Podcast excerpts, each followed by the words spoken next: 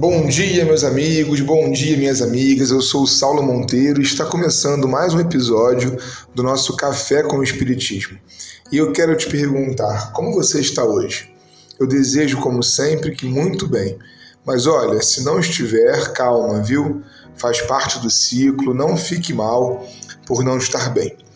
Como a maioria de vocês, amigas e amigos, sabem, estamos estudando o livro A Alma Imortal, de Gabriel Delane, um clássico do Espiritismo. Esses autores, aliás, são importantes por si só, porque fazem parte de uma geração mais próxima de Kardec, que, a meu ver, conseguiu entender melhor, inclusive, do que nós, o objeto do Espiritismo. Mas Delane tem uma importância particular pela extensa documentação que produziu sobre aquilo que Kardec conceituou como ciência de experimentação. Hoje, a nossa missão será um pouco diferente das que enfrentamos nos últimos áudios. Estudaremos um único parágrafo no texto dessa semana. Justifico isso pela profundidade, pelo alcance dessas reflexões. Precisamos fazer uma leitura, como sempre, crítica, analítica, mas livre de crenças preconcebidas, de modo que possamos dar passos atrás e entender o que realmente é ou não é o Espiritismo.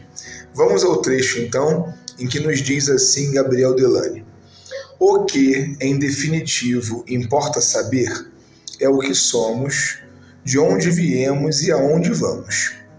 A filosofia tem sido impotente para nos esclarecer a esse respeito, porquanto umas às outras se opõem às conclusões a que chegaram diferentes escolas.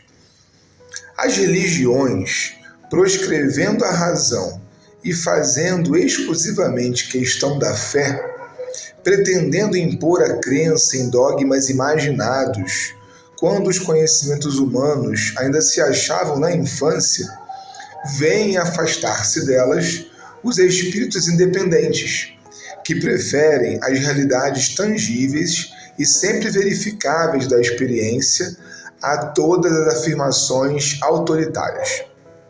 Vamos justificar os principais ensinos do Espiritismo, mostrando que decorrem de minuciosos estudos harmônicos com as concepções modernas e constituindo uma filosofia religiosa de imponente realidade.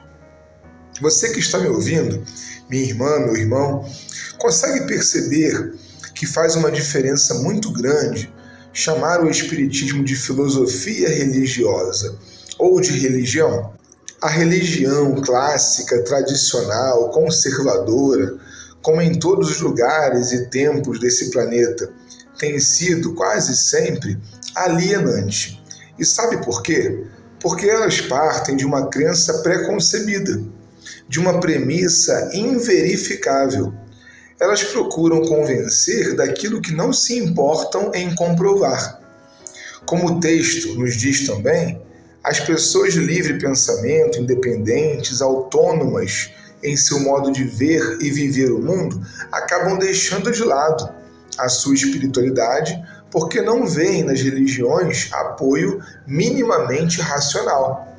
Definitivamente, gente, o Espiritismo não comunga com essa prática.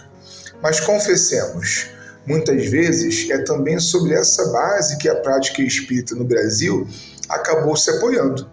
Se o Espiritismo é filosofia, com consequências morais que apoiam nossa espiritualização, por outro lado, o entendimento e a prática dele são contraditoriamente muitas vezes uma religião clássica.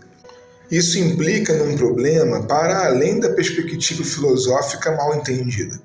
Acaba que a promoção do espírito humano independente e livre fica comprometida. Tenho percebido que a própria autonomia que a filosofia espírita estimula em nosso progresso é substituída pela crença dogmática nas opiniões de pessoas e instituições. Essa é uma questão grave, urgente, e sobre a qual Delane nos diz: permitam-me repetir. As religiões, pretendendo impor a crença em dogmas imaginados, quando os conhecimentos humanos ainda estavam na infância, veem afastar-se delas os espíritos independentes, que preferem as realidades tangíveis e sempre verificáveis da experiência a todas as afirmações autoritárias. Não estamos mais, gente, na infância de nossa vida espiritual. E nossa sensibilidade religiosa espírita combina facilmente com a verificação racional das coisas. Se alguém ou alguma instituição te diz o contrário, atenção, porque ao fim é mais uma religião e um autoritarismo, como diz Gabriel Delane. Procuremos a essência, os fatos, a nossa espiritualização também. Um forte abraço e até o próximo Café com o Espiritismo.